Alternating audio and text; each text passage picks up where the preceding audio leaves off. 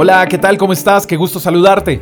Permíteme compartir un fragmento de la palabra del Señor. El libro de los Salmos, en el capítulo 37, versos 23 y 24, dicen, El Señor afirma los pasos de los íntegros y se deleita en cada detalle de sus vidas.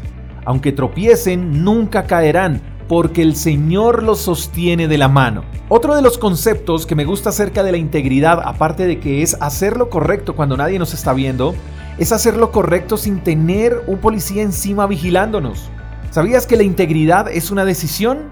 Sí, nadie te obliga a hacer lo correcto.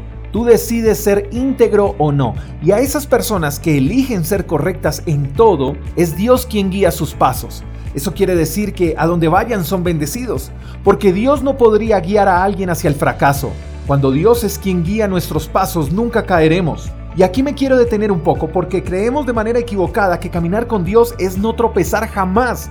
Y eso no es así. El texto nos enseña que Dios afirma los pasos de los íntegros y aunque tropiecen, nunca caerán. Dice tropiecen.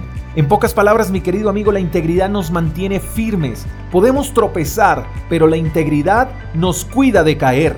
Cuando no tenemos quien nos sostenga, lo más seguro es que caigamos cuando tropecemos. Es como un niño cuando va de la mano de su padre. El niño puede tropezar, pero su padre en el momento en que tropieza el niño no lo suelta. Al contrario, lo agarra fuerte para que no caiga. Pero si el niño no va agarrado o tomado de la mano de su padre, lo más seguro es que cuando ese niño tropiece, caiga y se lastime.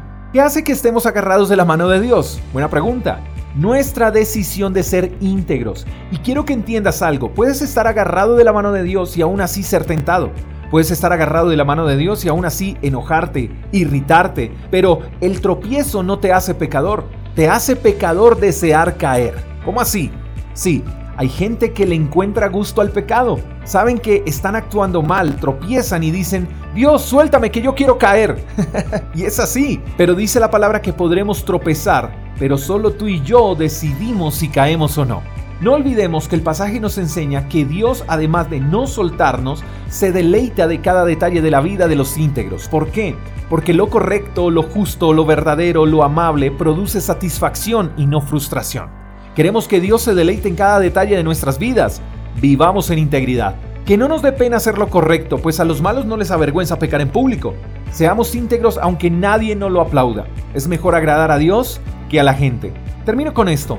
Tropezar no es caer, y Dios no te soltará a menos que desees caer. Él siempre cuidará de ti y afirmará tus pasos para que camines en la dirección correcta, aunque los demás vayan en contravía. La integridad hace sonreír a Dios.